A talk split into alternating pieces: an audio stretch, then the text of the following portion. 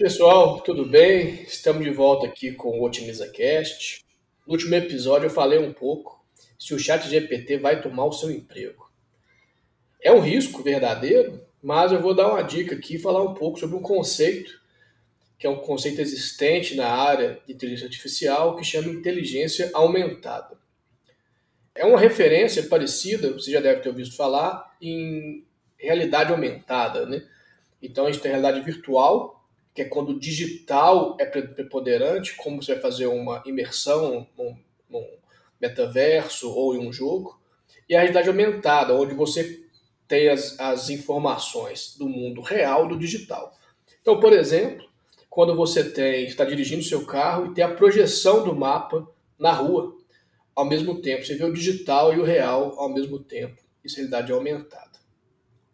A inteligência aumentada é quando você combina a inteligência humana com a inteligência artificial ao mesmo tempo. Então, a combinação de uma maneira simples e direta das duas coisas.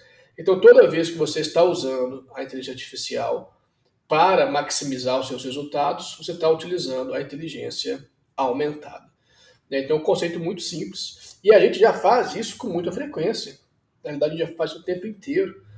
Né? A gente usa o Google o tempo inteiro para nos ajudar a coletar dados, a tomar decisões, a entender circunstâncias. Ficamos aí todos muito impressionados né, com o chat GPT, a capacidade humana dele tem de responder perguntas. Isso tudo vem para nos ajudar nesse processo né, de tomar decisão.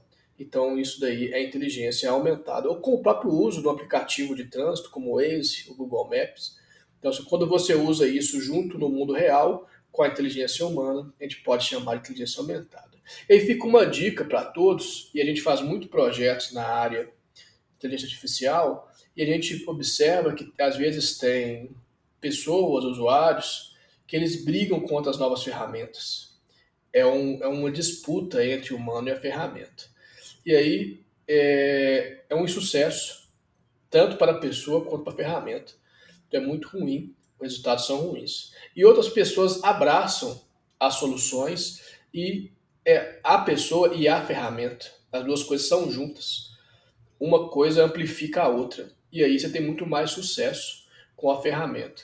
E alguns dos nossos clientes, temos vários casos, e por exemplo, gostaria de citar a Gerdau como um desses casos. Ela fez um sistema com a gente de, suporte à tomada de decisão para a cearia e as pessoas envolvidas no planejamento da CEARI utilizam a ferramenta para fazer mais cenários, para entender mais as oportunidades, exploram mais.